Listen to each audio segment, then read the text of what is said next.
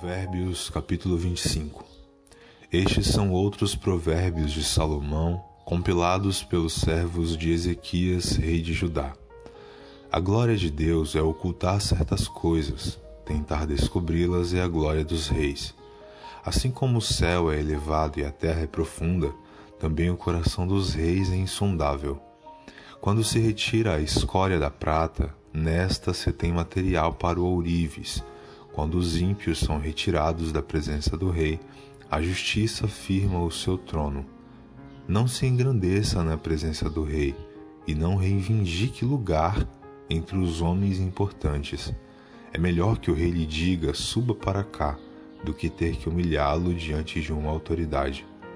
O que você viu com os olhos, não leve precipitadamente ao tribunal, pois o que você fará se o seu próximo o desacreditar. Procure resolver a sua causa diretamente com o seu próximo e não revele o segredo de outra pessoa.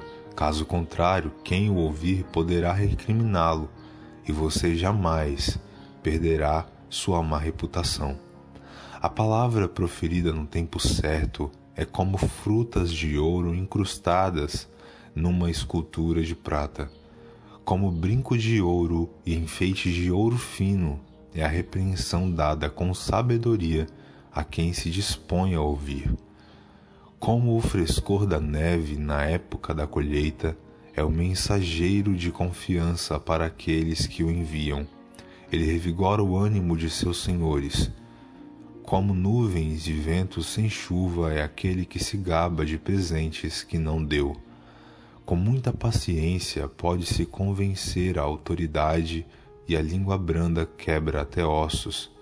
Se você encontrar mel, coma apenas o suficiente, para que não fique enjoado e vomite.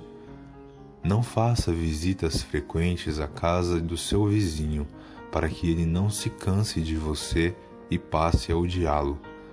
Como um pedaço de pau, uma espada ou uma flecha aguda é o que dá falso testemunho contra o seu próximo. Como dente estragado ou pé desfolado é a confiança no hipócrita na hora da dificuldade. Como tirar a própria roupa num dia de frio ou derramar vinagre numa ferida é cantar com o coração entristecido. Se o seu inimigo tiver fome, dê-lhe de comer. Se tiver sede, dê-lhe de beber. Fazendo isso, você amontoará brasas vivas sobre a cabeça dele e o Senhor recompensará você. Como o vento norte traz chuva, assim a língua fingida traz o olhar irado. Melhor é viver num canto sob o telhado do que repartir a casa com uma mulher briguenta.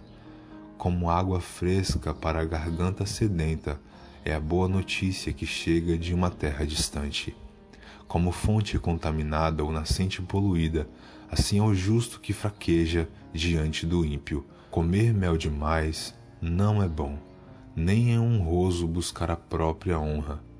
Como a cidade com seus muros derrubados, assim é quem não sabe dominar-se. Provérbios, capítulo 25